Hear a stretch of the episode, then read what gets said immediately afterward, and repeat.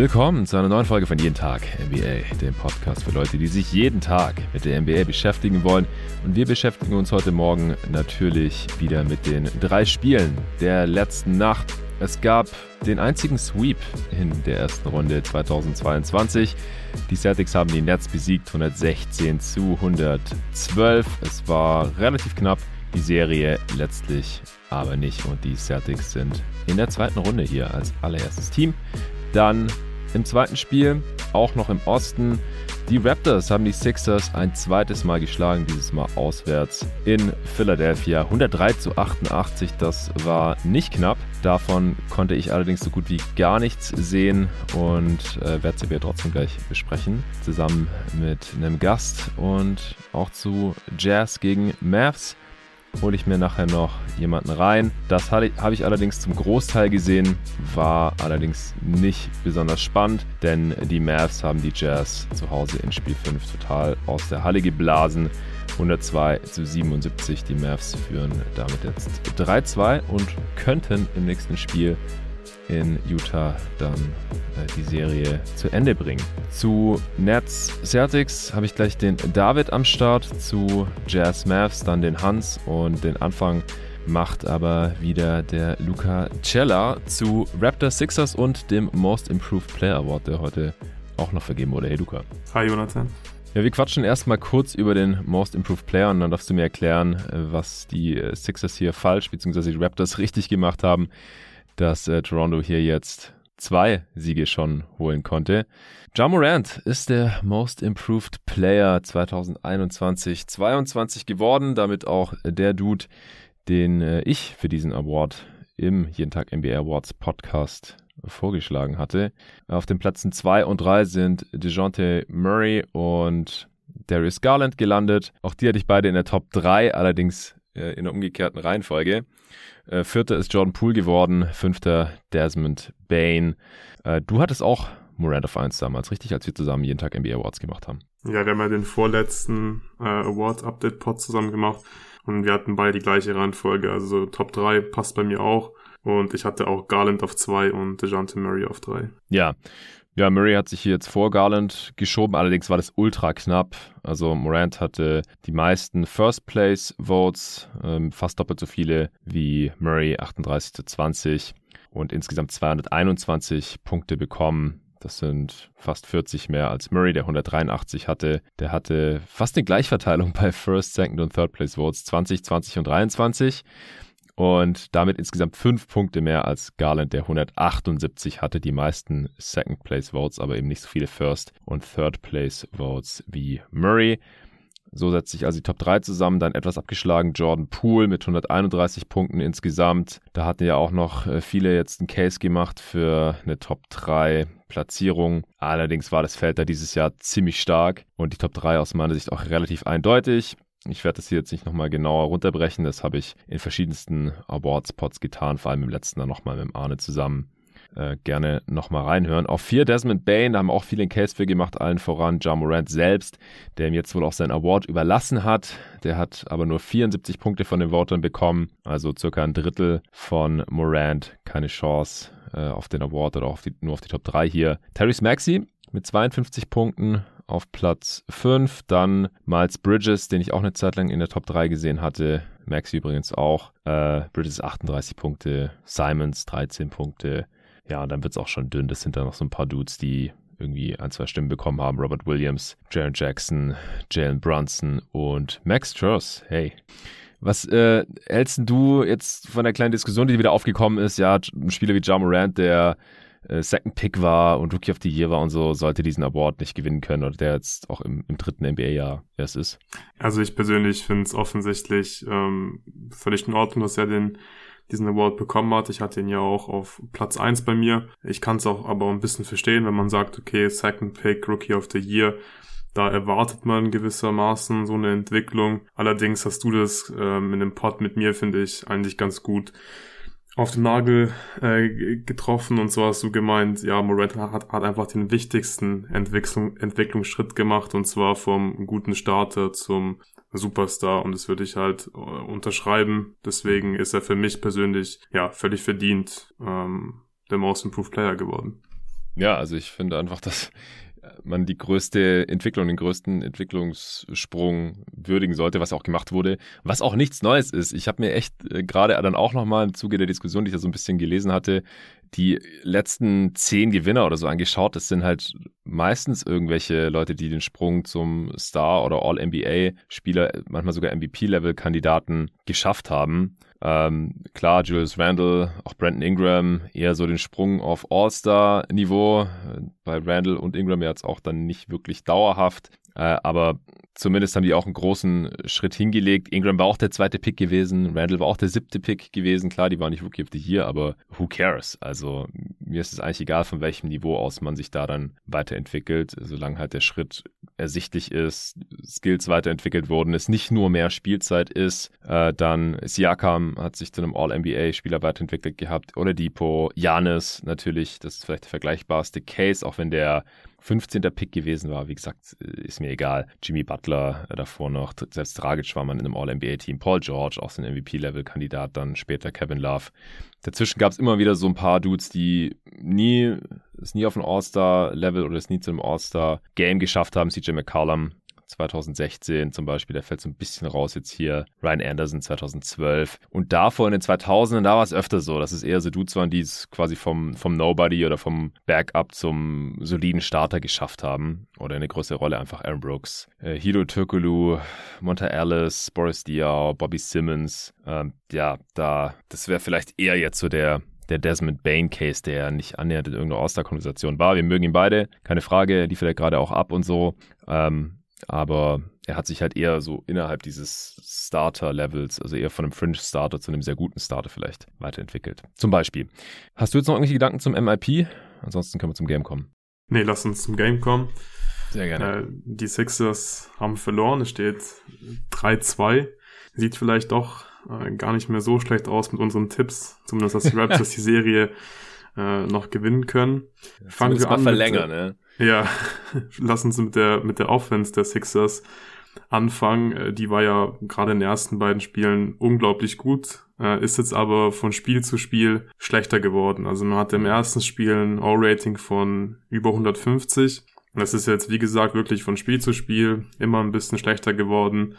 Ähm, und heute sind wir bei einem O-Rating von 92 angekommen. Das ist wirklich nicht gut. Wir haben auch viel über das Shooting des Sixers gesprochen. Sie haben in den ersten vier Spielen, in allen Spielen, über 40 Prozent ihrer Dreier verwandelt. Also mindestens 40 Prozent. Heute waren es nur 27. Ja, und dann äh, sieht das Ganze schon einfach nicht mehr so gut aus, offensiv. Also das war heute phasenweise wirklich schwer anzuschauen, äh, ideenlos, keine, kein Rim Pressure gehabt, keine Vorteile kreiert. Ähm, ja, das war einfach nicht gut genug, was sie gemacht haben in der Offense. Harden und Maxi haben zusammen 27 Punkte erzielt. Auch da muss. Gerade von Harden äh, definitiv mehr kommen. Ist ein Closeout-Game gewesen zu Hause. Äh, man kann die Serie hier entscheiden und ja, dann kommt so eine Leistung. Ist nicht akzeptabel, finde ich. Ähm, die Raptors haben natürlich auch einen Anteil daran, dass die Offense der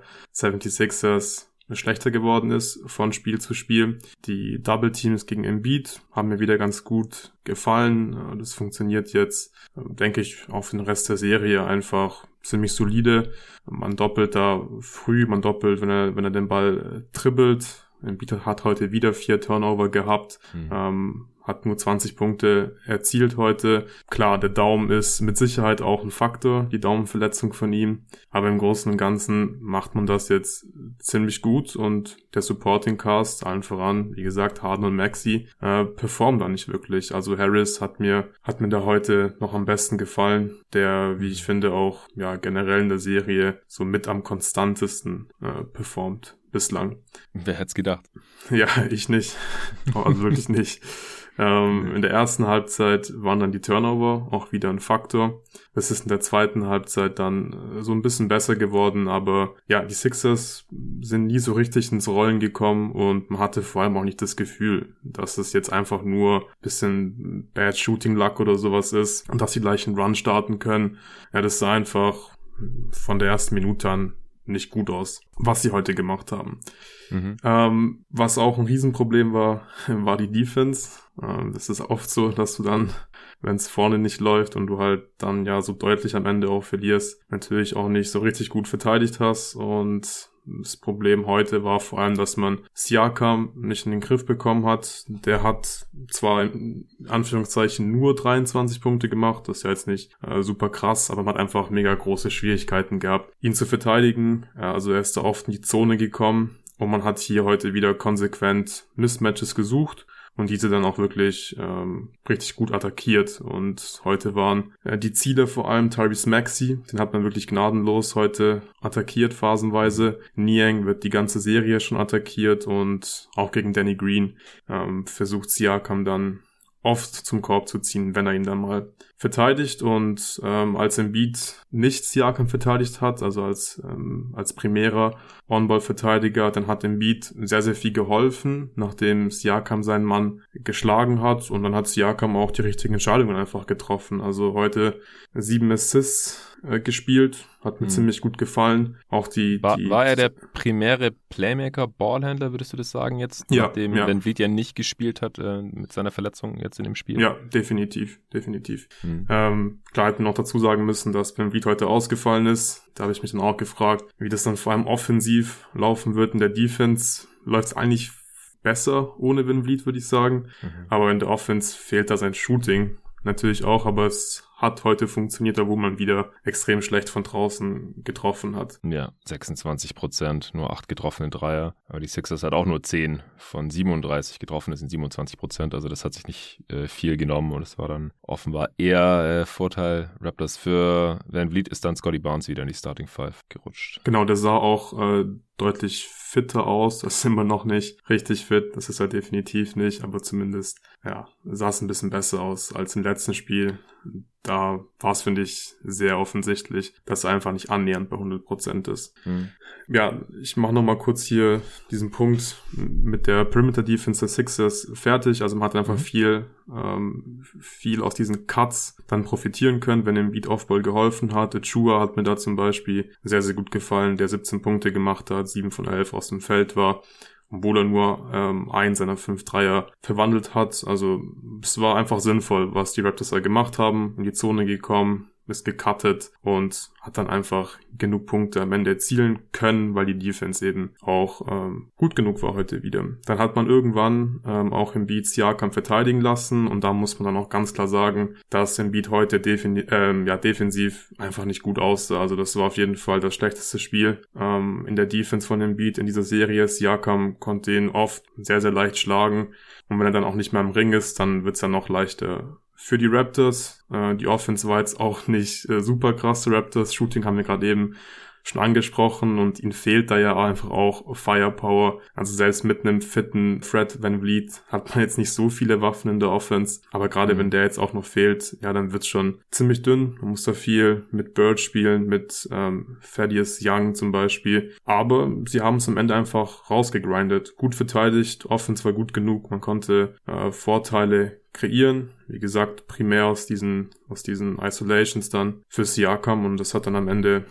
ja zum Sieg gereicht und das Momentum ist jetzt mal aber sowas von auf der Seite der Raptors. Er ist ja so ein bisschen das, was wir gesagt hatten, falls die Raptors jetzt in Philly gewinnen und mussten sie ja, war ein Do-or-Die-Game, dann äh, fahren da die Sixers jetzt mit relativ viel Druck natürlich schon nach Toronto. Wenn sie da verlieren, haben sie halt ein Game 7. Und das ist schon heftig nach einer 3-0-Führung. Das gab es auch noch nicht so super oft. Wie gesagt, dass äh, noch eine 3-0-Führung in der Serie in der NBA abgegeben wurde, gab es noch nie. Äh, dass äh, da noch ein Game 6 forciert wurde, müsste ich nochmal nachschauen. Aber es gab es auch noch nicht so oft. Das letzte Mal war das äh, Book Books, Bulls Bucks äh, 2016 war das, glaube ich. Äh, da hatten die Bulls schon 3-0 geführt und die äh, Bucks haben noch ein Spiel 6 forciert und das dann aber verloren. In der ersten Runde damals auch. Und dass dann Spiel 7 forciert wird, das ist sehr selten bisher vorgekommen.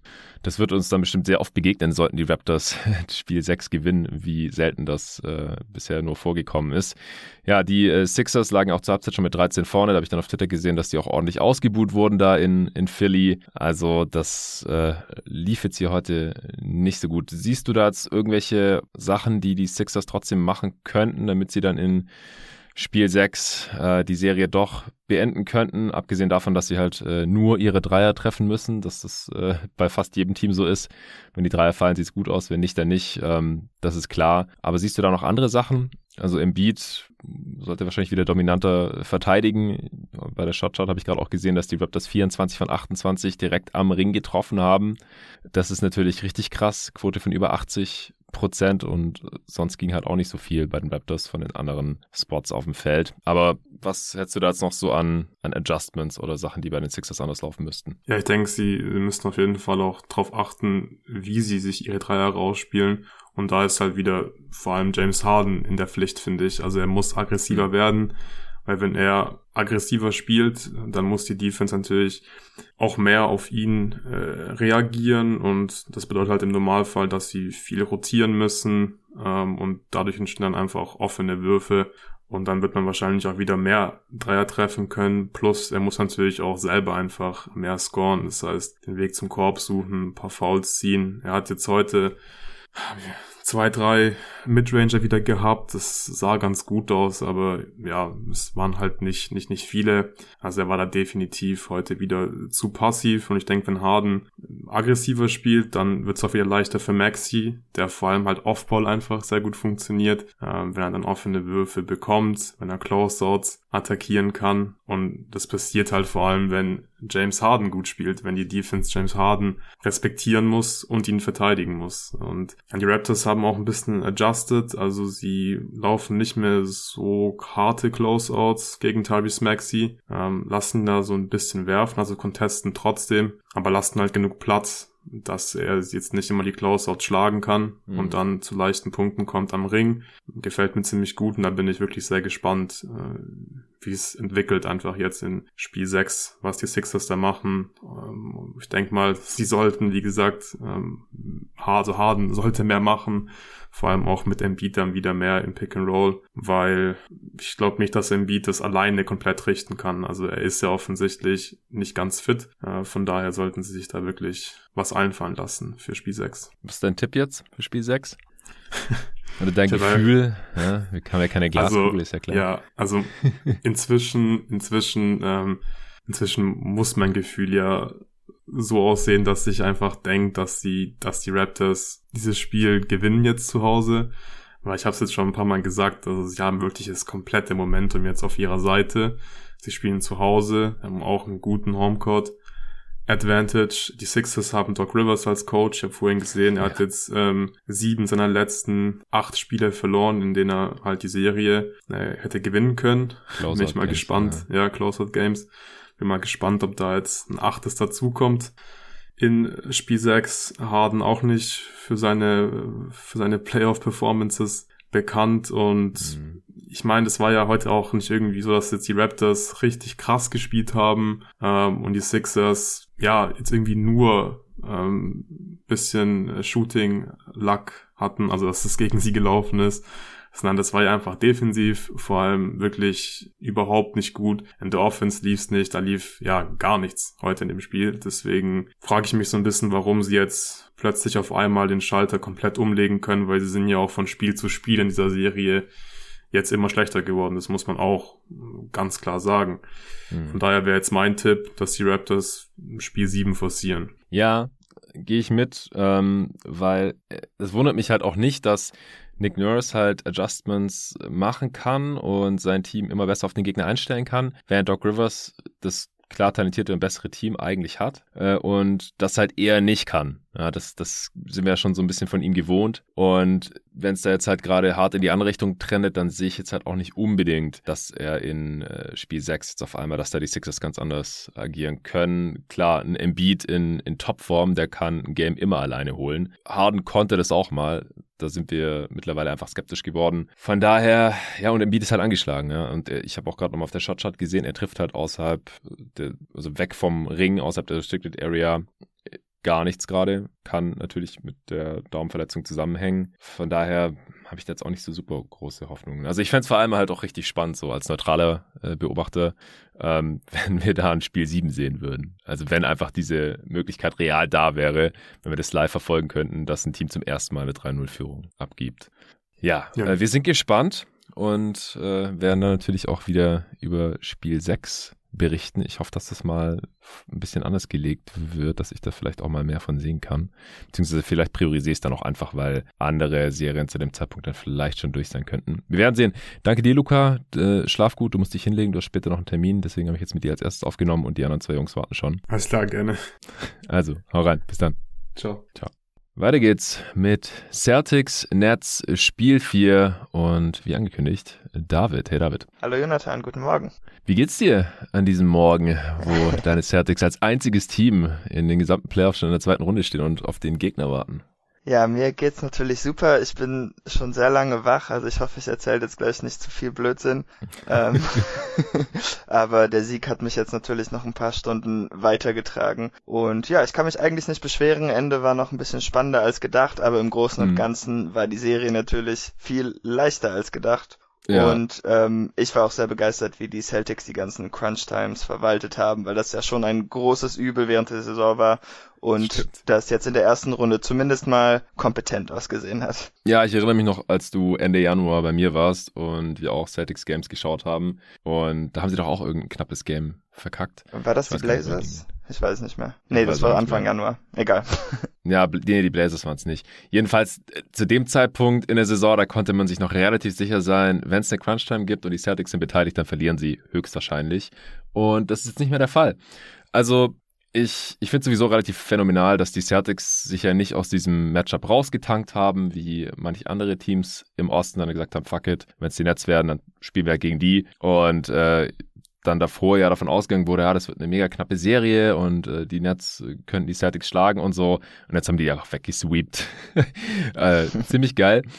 Also ich bin ja theoretisch neutral hier in, in dieser Serie, wie in allen Serien eigentlich, wo die Suns nicht beteiligt sind, wo ich natürlich auch versuche, so neutral wie möglich natürlich das alles zu analysieren.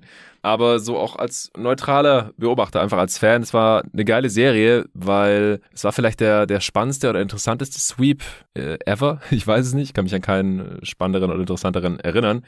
Auch gestern noch habe ich eine Umfrage gemacht mit dem Jeden Tag NBA-Account auf äh, Twitter, welche Serie in welcher Conference jetzt jeweils noch am interessantesten ist. Und der Osten schien ja relativ durch zu sein. Jetzt haben die Sixers heute Nacht wieder verloren. Ich habe es gerade mit Luca schon besprochen.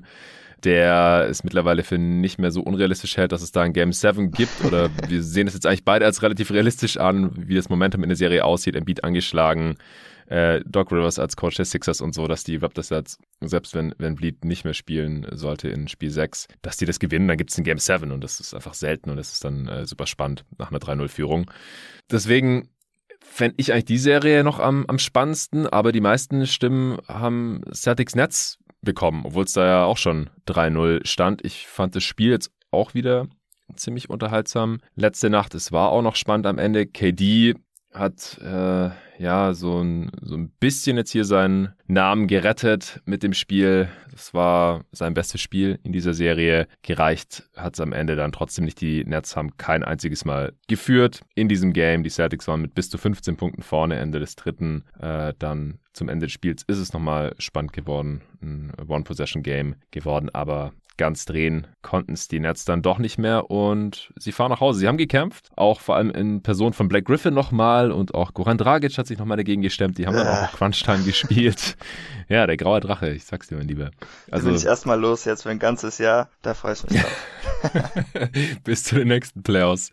Wer weiß, wo er dann spielt und, und deine Celtics äh, wieder ärgern wird. Kyrie fand ich wieder nicht so wirklich aufgetaucht in dem Spiel. Am Ende zwar irgendwie 20 Punkte gemacht, dann kannst du noch einen Dreier reingeknallt. Aber ja, im Großen und Ganzen natürlich schon enttäuschend, äh, wie die Nets hier im Endeffekt kein einziges Spiel gewinnen konnten. Was waren jetzt für dich in dem Game heute die Hauptfaktoren, dass deine Celtics wieder gewonnen haben? Ähm, ja, also sie konnten sich schnell eine Führung erarbeiten, weil äh, für sie recht freundlich gepfiffen wurde am Anfang. Dann standen sie auch ganz viel an der Linie. Äh, Kevin Durant hatte auch schnell ein paar Fouls und mhm. damit konnten sie dann ja einfach eine schnelle Führung übernehmen. Ich fand auch, dass Derek White am Anfang ganz gut sah. Die Nets haben ein bisschen kleiner gespielt heute, hatte ich den Eindruck. Und da konnte er ein bisschen von profitieren. Er hatte auch ein bisschen mehr gespielt und hatte vor allen Dingen eine gute erste Halbzeit. Ich mache mir bei ihm so langsam mit dem Dreier wieder ein bisschen Sorgen. Ähm, also die ganze Serie war das jetzt nichts, obwohl er am Ende der Regular Season wieder was besser getroffen hatte, aber das muss auf jeden mhm. Fall in der nächsten Serie ein bisschen besser sein. Und ja, ansonsten war natürlich noch ein großer Faktor, dass Nicholas Claxton an der Freiwurflinie nicht besonders gut aussah. Der hatte Shaqs Rekord gebrochen, äh, irgendwie die meisten verworfenen Freiwürfe, um äh, ein Playoff-Spiel anzufangen oder so. Da war er irgendwie 0 von 10. Oh. Ja, und am Ende hat er einen von 11 getroffen. Ja, genau. Also das war ein bisschen tough und ähm, ja, ich glaube, die Celtics wären auch noch mehr davon gerannt, hätte Tatum nicht so viele Fouls gehabt. Ich fand die teilweise auf jeden Fall berechtigt. Also die beiden Charges, die er spät hatte, die Blake Griffin auch gezogen hatte, der hätte vielleicht früher mal in der Serie auftauchen sollen.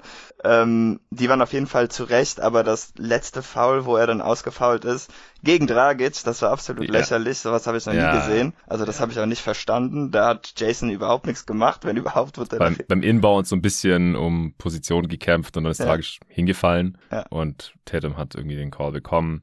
Allerdings nicht von Scott Foster. Das war nee, der andere Ref. Das war Sean. Wright. Aber ich finde trotzdem, ähm, Luca hatte für den Spieler des Spiels äh, Scott Foster nominiert. Da können wir gerne trotzdem nochmal drüber nachdenken später. Aber ich glaube, weil Sean Wright den Call hatte, kann das dann wahrscheinlich doch nicht werden. Stimmt, mir fällt dabei gerade auf, dass äh, Luca nicht explizit den Spieler des Spiels genannt hat, aber es war schon sehr impliziert, dass das wohl Pascal Siakam war gegen die Sixers. Egal. Ähm, ja, also ja, war, war teilweise ein bisschen wild, was da gepfiffen wurde. Unterm Strich fand ich es aber jetzt nicht so super entscheidend. Nee. Also klar, wenn, wenn Claxton irgendwie die Hälfte seiner Freiwürfe getroffen hätte oder so, dann, dann hätten die Nets vielleicht sogar gewonnen. Also rein rechnerisch sind mit vier Punkten verloren und er hat zehn Freiwürfe liegen lassen. Das äh, war natürlich tough. Wie hat dir denn die defensive Intensität der Celtics gefallen, beziehungsweise Defense gegen Durant? Fandst du die genauso gut wie sonst und er war heute einfach besser oder war das so ein bisschen von beidem? Ja, ein bisschen von beidem. Also ein Faktor war, dass Tatum auch recht schnell zwei Fouls hatte, deshalb hat er nicht so viel verteidigt. Mhm. Und ähm, dann gab es öfter andere Matchups, Horford, Jalen Brown, Grant Williams. Und ich fand weder Horford noch Jalen Brown in diesem Spiel so richtig gut. Also Brown ist einfach ein bisschen zu kurz, der kriegte den Contest nicht so richtig. Und gleichzeitig ist er jetzt auch nicht so stark, dass er Durant die ganze Zeit bumpen kann oder so. Äh, mhm. Horford, das hatte man schon am Anfang gesehen, da ist Durant direkt zweimal in die Baseline gesprintet quasi. Ich glaube, der hat nur einen davon getroffen. Aber da sah man dann auch schon, dass Horford einfach heute vielleicht ein bisschen zu lahm war, wenn Durant mit so viel Speed spielt. Aber wer richtig gut war, äh, wieder mal gegen Kevin Durant, war Grant Williams. Ähm, ich habe noch nie einen Spieler gesehen, der so gut den Jumpshot von Kevin Durant lesen kann, wirklich. Also der Block, Grant blockt den Ball ja nicht wirklich, aber der swiped ihn dann irgendwie immer so weg, bevor Durant am Apex, Apex ist oder so. Äh, mhm. Fand ich schon beeindruckend und ansonsten blieb er auch wirklich gut bei ihm, außer bei so zwei Crossovers, wo Durant ihn dann hat stehen lassen. Ähm, ja, aber sonst ja. hat Durant, glaube ich, auch ein bisschen mehr so gespielt, wie wir es von ihm gefordert hatten, so dass ja, er einfach voll. mal Pull-Up-Dreier nehmen soll. Die waren jetzt nicht so Er hat heute alleine mehr Dreier genommen als in den drei Spielen ja. davor zusammen. Sind nicht so toll gefallen, ja, aber drei von elf, gut, wenn jetzt vier von elf, wenn er einer mehr reingefallen wäre oder so, dann, dann wäre die Quote vertretbar gewesen, weil ich meine, das kannst du halt wirklich nicht verhindern, wenn ja. er einfach die Dreier wegfeuert und hat ja teilweise mit Contest, wurde dabei auch zweimal gefault von Robert Williams, oder? Mindestens einmal. Äh, oh, das habe ich jetzt gar nicht mehr so im Kopf. Ähm. Ja, auf jeden Fall wurde auch bei mindestens einem Dreier gefault und hat dann noch drei Freiwürfe gezogen. Also das war unterm Strich schon eine ausreichend effiziente Geschichte mit ja. dem Dreierballern bei ihm. Auch wenn man sagen muss, eigentlich war er nur zwei von zehn, weil der letzte war dieser einbeinige Dreier, ja, als das ja, Spiel okay. schon um war. Aber Stimmt. trotzdem, einfach die Gefahr, die er damit ausgestrahlt hat, hat ihm, glaube ich, auch ein bisschen mehr Raum verschafft. Er hat auch wieder einen Finish am Korb gehabt heute. Das ist ihm ja in dieser Serie auch nicht so wirklich gegönnt gewesen. ja. äh, deshalb hat sich das, glaube ich, schon für ihn ausgezahlt und hat man sich wirklich gefragt, weshalb er nicht früher schon so angefangen hat zu spielen. Ja, insgesamt fand ich, war das Spiel nicht ganz so intensiv wie die ersten drei, die aber halt auch an Intensität nicht, nicht ja. zu überbieten waren. Also ein bisschen war die Luft schon raus bei beiden. Also nicht, dass jetzt beide Teams total gecoastet wären oder so, es war schon auch super kompetitiv, es war ein Playoff-Spiel, aber es war nicht mehr ganz so krass und die Celtics haben nicht mehr ganz diese Clampdown-Defense gespielt, wie ich fand. Dazu noch ein bisschen besseres äh, Shotmaking, äh, auch von Kevin Durant, aber auch wenn man sich so die Shot-Chart mal anschaut von den Nets, also die haben im Zwei-Bereich heute echt von überall gut getroffen auch tough Shots teilweise, keine Frage. Aber es war nicht mehr so super, super schwer, irgendwas äh, halbwegs Effizientes innerhalb der Dreierlinie zu finden für die Nets heute. 11 von 15 am Korb und 5 von 10 aus der Float Range, 12 von 21 aus der Midrange, also überall mindestens die Hälfte getroffen. Deswegen war die Nets Offense heute auch ähm, relativ effizient, ohne dass sie unendlich viele Freiwürfe bekommen haben. Ja, was äh, es noch zum Spiel zu sagen, was wir jetzt noch nicht angesprochen haben? Ähm, ja, eine wichtige Entscheidung für die Nets war halt, dass sie Drummond eigentlich nur die ersten vier Minuten haben spielen lassen und hm. dann kam er nicht mehr ins Spiel. Nicholas Claxton hat auch die zweite Halbzeit für ihn gestartet. Und ähm, ja, ich denke, das war eine richtige Entscheidung von Steve Nash. Hätte er wahrscheinlich auch schon vorher machen sollen. Man hat, glaube ich, auch hier gemerkt, dass das Spacing von Blake Griffin einfach wertvoller ist als alles, was Drummond einem zu bieten hat in einem Playoff-Setting, wage ich mal so zu behaupten. Ähm, ja, wobei Blake Griffin halt, ja, im letzten Spiel hat er die Dreier getroffen, heute jetzt nicht und so wirklich verteidigt wird er da auch nicht. Aber ich glaube, dass er einfach der etwas besser passende Spieler ist, äh, unterm Strich, also vor allem offensiv, das sehe ich schon auch so. Und wahrscheinlich auch einfach noch der bessere Spieler ist. Klingt jetzt hart, aber also ich, ich sehe es schon auch so, dass es mit Black Griffin vielleicht schon früher in der Serie ein bisschen anders hätte laufen können. Heute mit ihm auf dem Feld waren sie auch plus 10, was jetzt vielleicht nicht äh, komplett seinen Impact widerspiegelt, aber es lief auf jeden Fall besser. Und dann haben sie ja auch noch ein paar Minuten oder ein paar Possessions zumindest mit KD auf der 5 gespielt. Also dann super small, das haben sie ja. davor in der Serie auch noch gar nicht gemacht gehabt. Also hier hat aber Steve Nash schon nochmal sein, sein Magazin rausgefeuert. Was sagst du? Äh, das Super Small Ball Lineup hat nicht funktioniert, da war Tatum halt auch noch drin und der hat die mehr oder weniger zerstört, einfach weil Ja, die Defense geht halt nicht. Genau, also er kam halt zum Korb, konnte über die ganzen kleinen Menschen auch einfach drüber werfen, ähm, aber dann war er kurz aus dem Spiel raus zu Beginn des letzten Viertels und dann hatten die Nets halt ihren Run, musste Tatum trotz seiner vielen Fouls wieder zurück und hatte dann auch ganz schnell den Charge fürs Fünfte, den die Celtics dann auch noch versucht haben zu challengen, was ich nicht verstanden habe. Also ich habe so ein bisschen verstanden, weil klar, ist sein bester Spieler und ohne ihn läuft es nicht so wirklich aber diesen Charge Call hätten die niemals overturned. Dafür ähm, sah das zu gut aus. Also ich meine, Charges finde ich immer schwer zu bewerten, aber das war auf jeden Fall keiner, wo man denkt, okay, der kam auf jeden Fall zu spät rüber und von daher hatte ich nicht verstanden, weshalb man den äh, Challenge nicht aufhebt für das unvermeidliche sechste Foul, was irgendwann kommen würde und dann schließlich ja, und da kam. waren die Chancen ja dann wären wahrscheinlich gar nicht so schlecht gewesen in genau. dem Replay. Ja, auf jeden Fall. Also das hätten die denke ich bestimmt geändert. Was sonst mhm. noch sehr wichtig war im letzten Viertel, ähm, waren Marcus Marcus Smart und Jalen Brown. Bei Jalen Brown würde ich insbesondere sein Playmaking hervorheben. Er hatte down the stretch ein paar wichtige Pässe. Einmal einen in die Ecke. Ich glaube, da hatte er Al Horford gefunden. Genau, der hatte dann den Dreier getroffen. Und später hatte er einen Clutch Offensive Rebound von einem verpassten Kevin Durant Freiwurf genommen und dann einen Hit-Ahead-Pass zu Marcus Smart geworfen. Durant war da sogar fast dran. Also ich hatte echt gedacht, dass er den noch wegstoßen kann. Aber der Pass war perfekt platziert und dann konnten die Celtics davon auch scoren und das war im Grunde das Spiel. Yes. Ähm, hast du jetzt noch irgendwas? Ansonsten reden wir vielleicht ganz kurz schon, also so eine Pre-Preview quasi von Celtics Bucks, denn die Bucks sind hoch favorisiert in der Serie. Wenn die Serie dann durch ist, werde ich aber auch nochmal mit dem Jonathan Hammacher drüber sprechen. Aber dann haben wir hier deine Celtics-Gedanken zu dem Matchup auf jeden Fall auch schon mal. Ich schaue nochmal, ob ich noch irgendwas habe, äh, während du vielleicht noch was sagst. Ja, abschließend vielleicht kurz Jason Tatums Serie hervorheben. Der hat die Serie jetzt beendet mit 29,5 Punkten pro Spiel, ähm, mit einem 61,6 True Shooting und einem O-Rating von 119,3. Das ist wohl das von nice. Basketball, äh, nicht, Entschuldigung, das ist das von NBA.com, nicht das von Basketball Reference. Also das ist nur, wie das Team mit ihm Der auf dem Feld performt dann. Ja. Genau. Aber das dürfte auch ziemlich genau eigentlich wahrscheinlich sein persönliches Offensivrating sein. Schätze ich jetzt einfach mal. Ja, dazu dann halt noch 7,3 Assists pro Spiel, leider auch 5 Turnovers, aber das Playmaking, was er in dieser Serie gezeigt hat, war auch wieder sehr beeindruckend.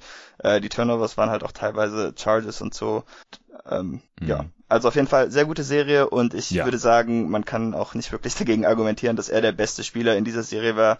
Und das ist etwas, was ich natürlich erhofft hatte vor der Serie, aber damit gerechnet habe ich natürlich nicht, denn Kevin Durant war auch Teil der Serie. Ja, ja definitiv. Ja, ansonsten hat KD äh, nach dem Spiel in der Pressekonferenz gesagt, dass er auf jeden Fall an Steve Nash als Head Coach festhalten möchte oder dass er, er hat ihn halt gelobt, ja, dass er ein super schweres Jahr hatte jetzt die letzten zwei Saisons äh, auch mit äh, Trades und Covid und Ausfällen, Verletzungen hier und da und dass er größten Respekt dafür hat, mit welcher Leidenschaft Steve Nash an die Sache geht und ich glaube, der Coach, den KD haben möchte, den werden die Nets einfach haben.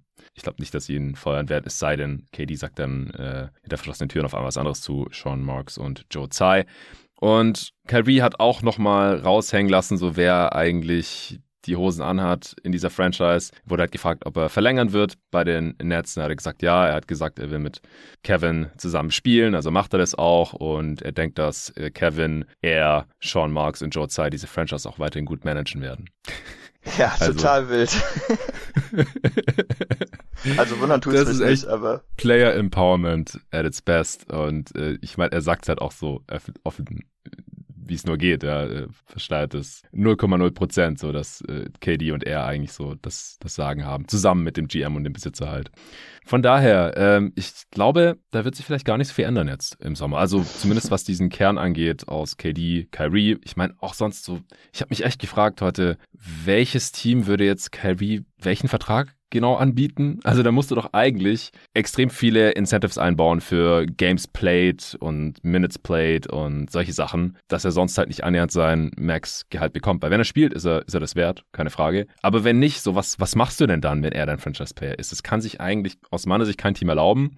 Die Nets können oder müssen sich das wahrscheinlich erlauben, weil KD halt da ist und er will, dass Kyrie bleibt, wenn er das will. Ich gehe halt davon aus. Ähm, und dann, dann kannst du halt auch so irgendwie durch die Regular Season kommen, selbst wenn Kyrie sich nächste Saison irgendwas Neues einfallen lässt, wieso er äh, ein paar Spiele fehlt. Und davon muss man halt mittlerweile einfach ausgehen. Oder dass er sich verletzt, was leider auch oft der Fall ist. Äh, deswegen, das ist äh, schon mal sehr, sehr spannend, aber ich denke halt, dass, dass er bleiben wird. Die Frage ist nur, wie der Gehalt dann, wie das Gehalt oder wie der Vertrag dann strukturiert werden wird. Ich denke auch, dass Steve Nash bleibt. Die Frage ist nur, wie sieht der Supporting Cast aus? Wird er ein bisschen ausgeglichener sein? Äh, es waren einfach viele kleine Guards, die nicht so wirklich ihr Matchup verteidigen können. Zumindest nicht, wenn zwei, drei von denen gleichzeitig auf dem Feld sind. Man braucht passende Bigs, ähm, 3D-Spieler. Joe Harris wird zurückkommen, davon nicht vergessen.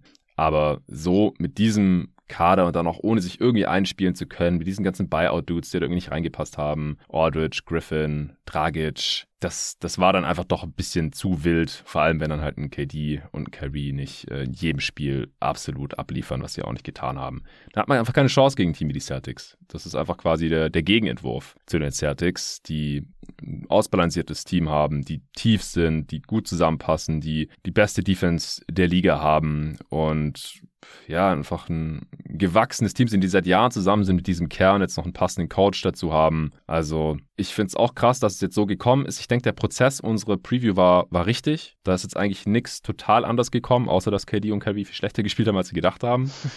als, als wir vorhergesagt haben, nur dass die Nets halt nicht zwei dieser knappen Spiele gewinnen konnten und es dann irgendwie über sechs geht, sondern halt nach vier jetzt schon ja. durch ist. Oder? Es war ja auch, ähm, ich glaube, Kevin Pelton hatte das getweetet, es war die drittknappste oder der drittknappste Sweep aller Zeiten, weil ja, letztendlich haben die Celtics die Serie halt nur mit 18 Punkten gewonnen, was ja jetzt auch keine sehr große Differenz ist. Aber ja, letztendlich haben sie halt auch einfach durch ihre Klasse die Spiele besser closen können, deshalb fand ich es auch nicht verwunderlich. Aber genauso, in unserer Preview war dann halt wahrscheinlich eher die Annahme, dass eins dieser zwei Spiele dann in die andere Richtung swingt oder so und dann hätte das ja. auch gepasst. Aber ähm, ja, so die Zuversicht, die wir in dieses Celtics-Team hatten und das wir einfach nicht wussten, wie die Nets sie stoppen können würden, äh, das hat sich auf jeden Fall bewährt. Yes.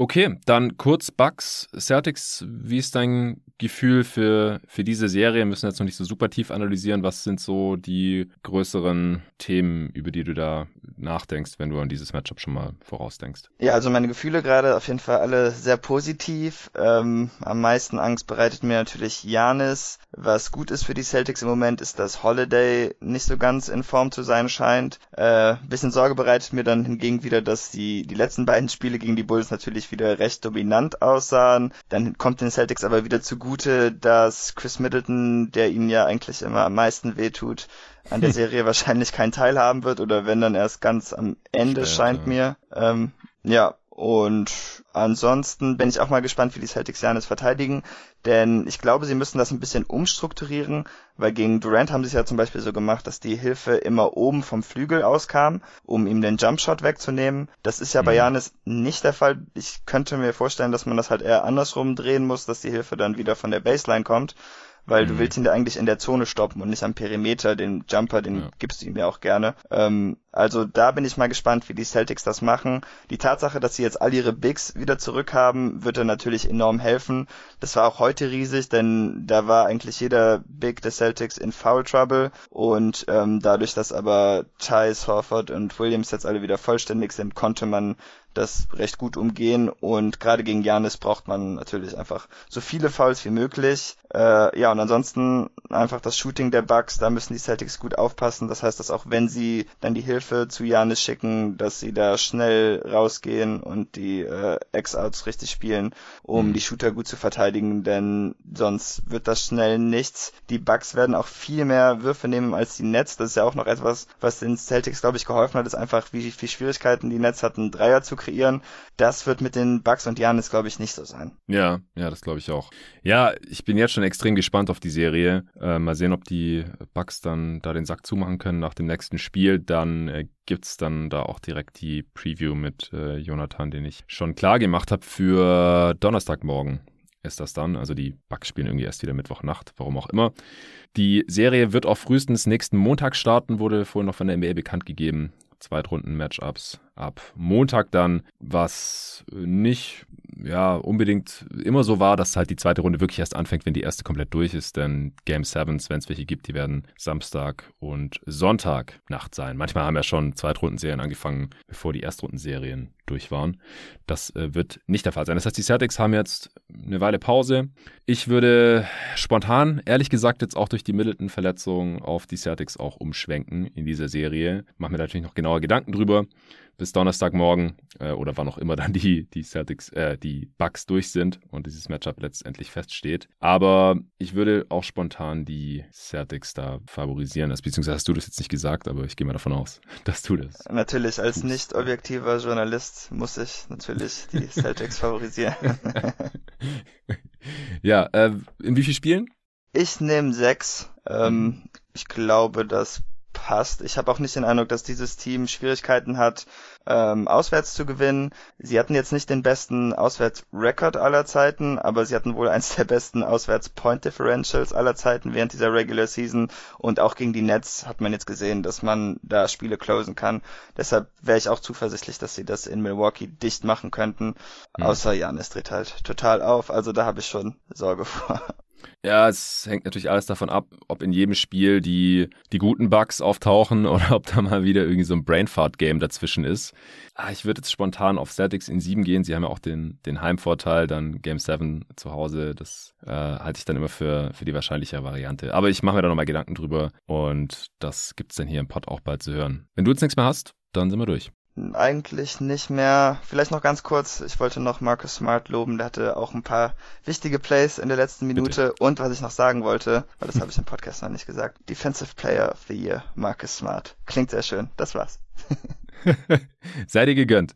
Okay, danke dir, dass du hier am Start warst. So früh am Morgen. Äh, gehst du jetzt pennen oder musst du noch eine Weile durchhalten? Äh, ich weiß nicht. Also ich bin jetzt fast genau 23 Stunden wach.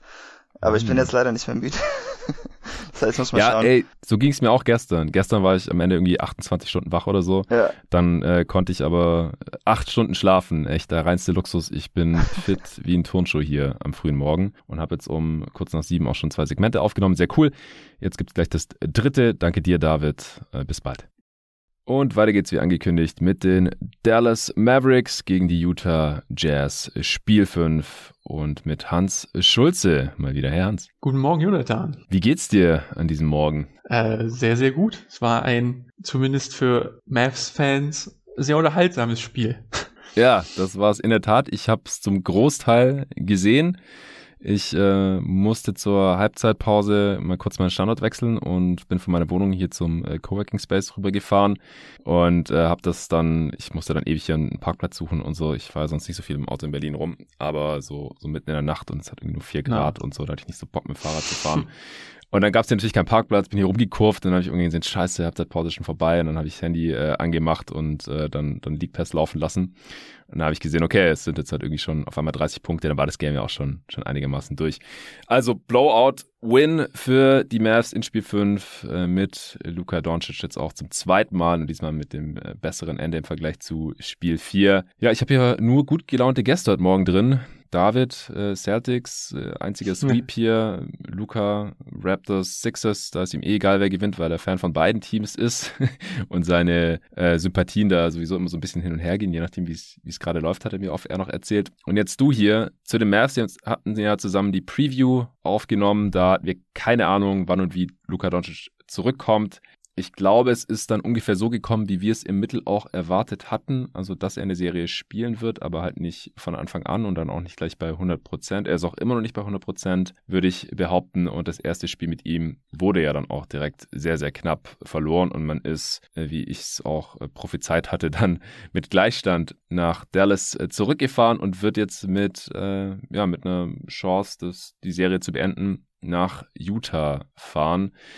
Was äh, fällt dir als erstes ein, wenn du an das heutige Spiel denkst? Ähm, ich habe prinzipiell läuft die Serie halt so, wie wir es erwartet haben und so lief auch das Spiel. Also die Mavs schaffen es einfach, einen defensiven Stempel zu haben und die Jazz, Jazz halt nicht.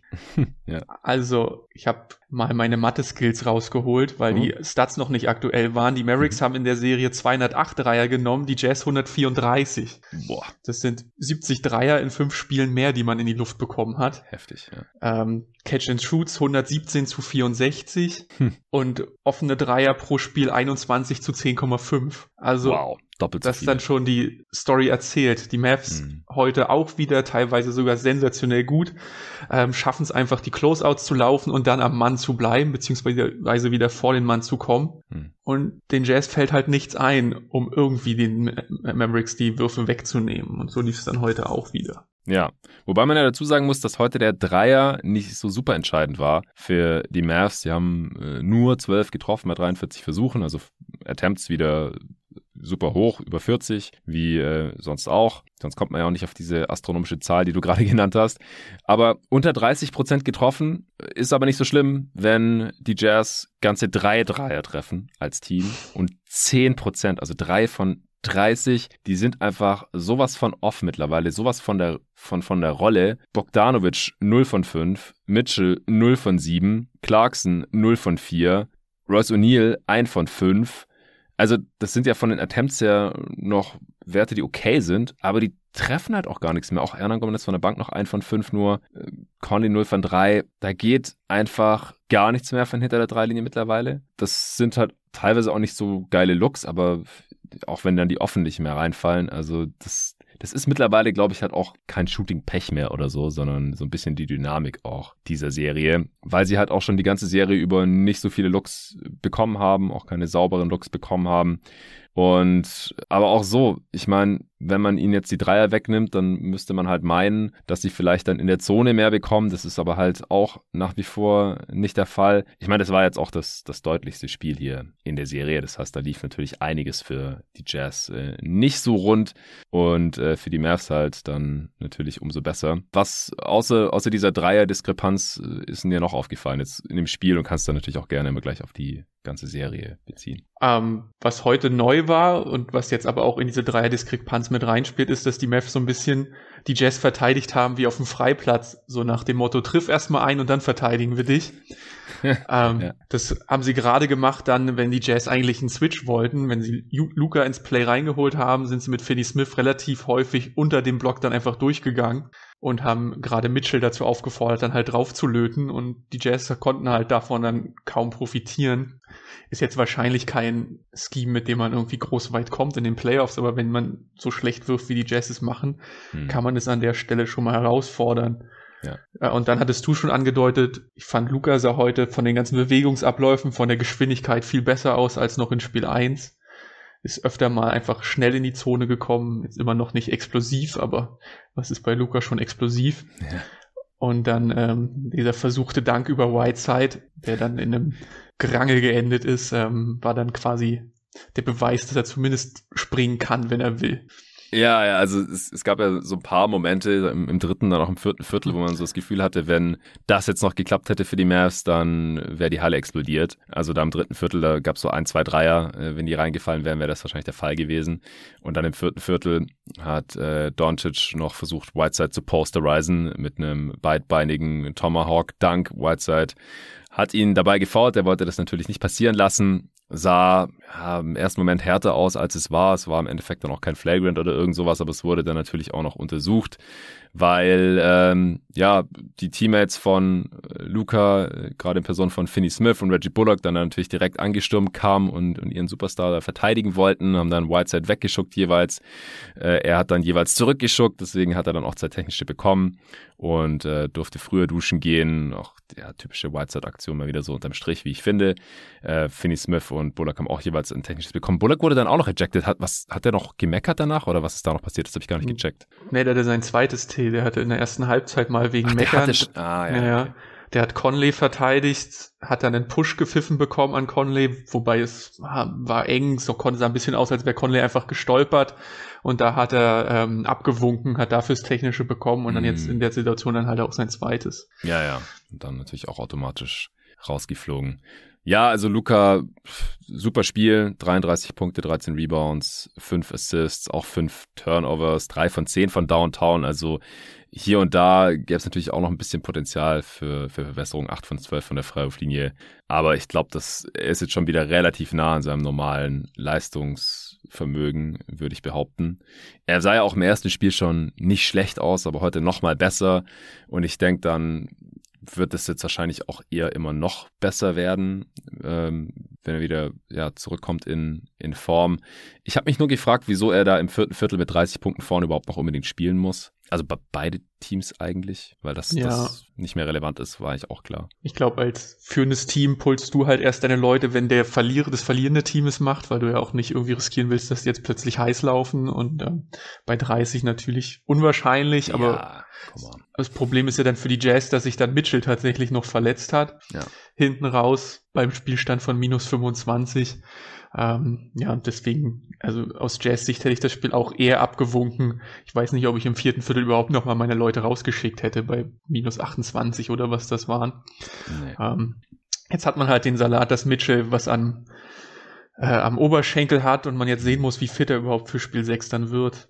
Also er hat anscheinend, äh, habe ich auf Twitter gerade gelesen, dass äh, er gesagt hat in der Pressekonferenz, dass er in Spiel 6 spielen wird. Andererseits sah halt nach Hamstring aus, weil es hinten gegen Oberschenkel gegriffen hat. Und Booker zum Beispiel ist ja nicht mal gehumpelt nach seiner Hamstring-Verletzung. Und Mitchell ist schon gehumpelt. Und deswegen kann ich mir jetzt gerade, Ferndiagnose, ja, äh, sehr sinnvoll, ich weiß, aber kann ich mir gerade schlecht vorstellen, dass es bei ihm dann irgendwie so viel weniger schlimm ist als bei Devin Booker, der jetzt halt wochenlang ausfällt. Also bei so Hamstring-Strains, also Oberschenkelzerrungen, entweder da ist halt was und dann fällt es so ein paar Wochen aus oder es ist halt nix, aber da musst du mal auch nicht humpeln. Passt für mich gerade nicht so zusammen, aber wir werden sehen. Und wenn er nicht spielen kann, ich meine, klar, er war heute wieder super, super mies, also absolute No-Show in den Spielen davor. Da war es ja teilweise so, dass er irgendwie eine Halbzeit gut war und die andere dann nicht.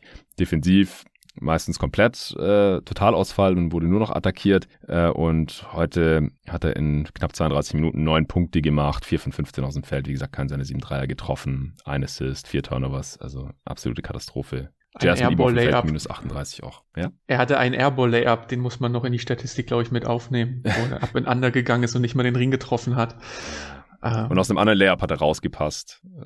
Ja. Also Kickout gespielt. Ja. Generell muss Bild. für die Jazz von den Startern halt mehr kommen. Wir haben bei Conley vier Punkte, Bogdanovic zwei, Mitchell neun. Das soll ja eigentlich, sind das die Jungs, die deine Offense ja tragen sollen. Mhm. Und von denen kommt halt überhaupt nichts. Die kommen nicht an Ringen, die kriegen keine guten Würfe rausgespielt. Es ist ähm, etwas wenig. Der Einzige, der sich noch so ein bisschen gewehrt hat, war dann eben Clarkson. Ähm, aber der wird, so wie er spielt, halt immer auf seine Punkte kommen. Ja, ja, genau. Ja, das ist der Einzige, der, der hier aufgetaucht ist heute, so ein bisschen von den Jazz, finde ich. 20 Punkte gemacht, 9 von 15 aus dem Feld. Hat auch seine Dreier nicht getroffen, das passt ins Bild oder passte seinen Teammates hier, aber der Topscorer auch. Einzige zusammen mit Rudy Gobert, der überhaupt zweistellig gepunktet hat. Also die Jazz ja auch nur 77 Punkte. Das ist echt tough. Äh, Gobert 17 und 11 heute aufgelegt. Ähm, das, das sah besser aus. Der hat sogar einen Post-Up gemacht. Äh, Ja, in, verrückt. war es im ersten Viertel gleich? Gegen wen war das? Brunson oder so? Ich glaube Brunson, ja. Ja, auf jeden Fall gegen den kleineren Gegenspieler. Äh, Ball bekommen, äh, ein, zwei Dribblings und so ein, so ein Babyhook reingemacht. Unfassbar. Ähm, aber halt Foul Trouble auch gehabt. Konnte nur 27 Minuten spielen. Ja, das äh, hat jetzt hier natürlich heute auch nicht den, den großen Unterschied ausgemacht. Hast du noch ein, zwei Hauptfaktoren zum Game oder zur Serie? Ich fand es jetzt spannend, dass die Jazz halt nicht mal mehr annähernd so physisch gespielt haben, wie sie es noch in Spiel 4 gemacht haben. Mhm. Also sie haben es zumindest versucht, aber ich weiß nicht, ob sie jetzt damit gerechnet haben, dass sie jetzt die Pfiffe bekommen, die sie in Spiel 4 dann nicht bekommen haben. Ähm, Gerade Bogdanovic hat ja Brunson und auch Luca übers halbe Feld gejagt, zumindest drei Viertel lang in Spiel 4. Ähm, davon war jetzt fast gar nichts mehr zu sehen. Er war zwar da, aber hat jetzt da kaum Druck gemacht, kaum die Mavericks aus ihrem Spiel geworfen. Und auch die anderen sind halt nicht so richtig. Also es war von den Jazz halt jetzt bei weitem nicht das physische Spiel, was sie in Spiel 4 äh, diktiert haben, ja fast schon. Mhm. Ja, und ansonsten ähm, wird es jetzt spannend vor Spiel 6, ob die Jazz halt nochmal ihre Psyche in den Griff bekommen. Ich habe Ja. vorhin gerade mal nachgeguckt, die Jazz sind jetzt in der Gobert-Mitchell-Ära bei 1 zu 5 in Close-Out-Spielen gegen sie. Ähm, also sie schaffen es jetzt selten mal eine Serie zu verlängern. Fairerweise muss man sagen, dass sie da auch viele Serien gegen die Prime Rockets und Prime Warriors drin hatten. Ähm, aber generell wird das, glaube ich, für die die Hauptaufgabe, ihren Kopf da jetzt vor Spiel 6 einmal wieder zu sortieren, gerade wenn man so fies auf den Deckel bekommen hat. Ja, also Kopf sortieren, äh, Mitchell, Oberschenkel mal sehen. Und ach, ich, ich sehe es irgendwie nicht mehr. Ich hatte ja auf Mavs in 7 getippt. Aber also die Jazz hätten ja auch schon im, im letzten Spiel zu Hause äh, vielleicht aufgeben können. Da haben sie es nicht getan, haben am Ende knapp gewonnen. Vielleicht sehen wir sowas nochmal, dass es einfach einen Unterschied, einen großen Unterschied für sie ausmacht, auswärts oder zu Hause zu spielen. Und dann haben wir ein Game 7, was natürlich spannend wäre. Da sehe ich sie dann aber auch überhaupt nicht äh, irgendwie gewinnen, nach wie vor. Aber ich kann mir jetzt auch schon vorstellen, dass, dass das einfach auch mal war dann. Also, dass sie sich von dem Game dann nicht mehr erholen. Und spielerisch haben sie halt auch einfach nichts. Ja, die Spiele waren waren knapp, als Luca nicht gespielt hat und als er nur nicht wieder bei 100% war im, im letzten Game und ja, das, das Team nicht ganz so geklickt hat, wie jetzt heute. Aber dass die, dass die Jazz da nochmal irgendwas in Spiel 6 nochmal einen Schalter umlegen können oder so, ich halte es mittlerweile echt für unwahrscheinlich. Ja, zumal sich die Jazz ja auch nicht hätten beschweren können, wenn die Serie heute vorbei gewesen wäre, so wie Spiel 4 auch gelaufen ist. Also da haben es die Mav- Mavs ja selbst verbaselt, dass sie das Spiel verloren haben. Ja, das stimmt auch. Ähm, insofern wäre 4-1 jetzt auch kein, kein großer Schocker gewesen, denke ich, für die Basketballwelt. Hm. Ähm, da wäre Spiel, Spiel 7 fast schon die größere Überraschung, so wie die Serie bisher gelaufen ist. Ja, das, da hast du recht. Ja, Spieler des Spiels heute, äh, Luca, da gibt es, glaube ich, keine zwei Meinungen. Äh, ansonsten, ich habe das jetzt heute nicht so stringent durchgezogen mit den ganzen Kategorien, auch weil es hier selten in den Spielen noch irgendwas Neues zu nennen gibt. Ich fand, dass heute so die Balance zwischen Doncic initiiert was äh, und, und kommt in die Zone und äh, Jalen Bronson äh, tut das heute besser gepasst hat als im letzten Spiel noch. Wie hast du das gesehen?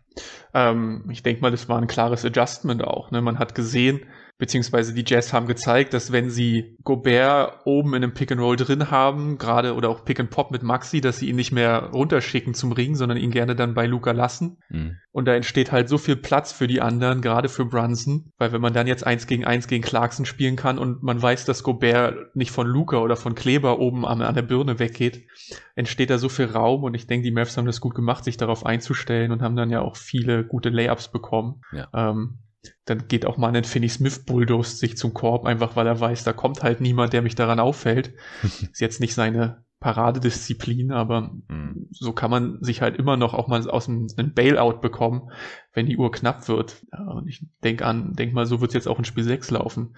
Es sei denn, die Jazz wollen wirklich absinken mit Gobert von Luca nach einem Switch oder so, aber ich weiß nicht, ob man das machen sollte. Mhm. Nee, ich denke auch. Ja, Brunson heute mit 24, 5 und 4, nur einen seiner 7 Dreier getroffen, aber auch wirklich starke Moves und Finishes wieder gehabt in der Zone. Und aber er nimmt sieben Dreier. Das ist jetzt für ihn auch nicht selbstverständlich. Okay, ja, ja. Guter Punkt. Dorian Finney-Smith, ansonsten der Einzige, der noch zweistellig gepunktet hat. Also die Mavs hatten ja auch nur 102 Punkte, war jetzt keine absolute offensive Explosion. Offensivrating 112, das ist circa Ligaschnitt, aber die Jazz hatten Offensivrating von 86, wie gesagt nur 77 Punkte, 45% für Shooting als Team, das sieht man auch eher selten. Mavs haben auch das Rebound-Duell gewonnen, was ja auch nicht selbstverständlich unbedingt ist in diesem Matchup. Ja, nee, äh, war, war ein schönes Spiel. Wie gesagt, wir fühlen uns so ein bisschen bestätigt hinsichtlich unserer Preview. Hast du jetzt noch irgendwas zur Serie, zum Game, was wir noch gar nicht angesprochen haben? Nö, ich wäre durch. Du wärst durch, sehr schön. Dann sind wir auch durch hier mit der Aufnahme. Mit den drei Segmenten ist jetzt auch schon wieder ein ordentlicher äh, Pot geworden. Morgen geht's weiter. Heute Nacht gibt's Hawks Heat. Auch das ein Closeout-Game für die Heat. Wenn die gewinnen sollten, dann ist das Ding durch in fünf Spielen. Das äh, startet um 1 Uhr. Ich denke, ich werde mir nur die erste halbe Stunde anschauen, denn ich glaube, die Serie ist entschieden und mich interessiert. Wolves, Grizzlies, da deutlich mehr. Da steht es ja 2-2. Es geht zurück nach Memphis. Beide Teams haben auch schon auswärts gewonnen. Also keine Ahnung, was da heute Nacht passiert. Ich hatte ja im gestrigen Pod in der Übersicht zu allen acht Serien auch schon gesagt, dass es die Serie ist, wo ich bisher am wenigsten rauslesen kann oder wo ich so das schlechteste Gefühl für habe, was da so von Spiel zu Spiel auf uns zukommt. Und dann ab 4 Uhr gibt's Pelicans Suns. Also ich kann äh, Grizzlies Wolves tatsächlich zu Ende schauen. Es geht um halb zwei los und Pelicans Suns um vier. Also die beiden Games werde ich komplett schauen. Und äh, da kann jetzt natürlich auch ein Team in Führung gehen in Spiel 5. Es geht zurück nach Phoenix. Und da müssen die Suns jetzt mal ein bisschen anders auftreten als im letzten Spiel. Äh, denn mit irgendwie einem halbherzigen Effort in der, in der Defense und indem man vorne überhaupt gar keinen Dreier trifft, reicht es gegen New Orleans offensichtlich halt auch nicht zu gewinnen.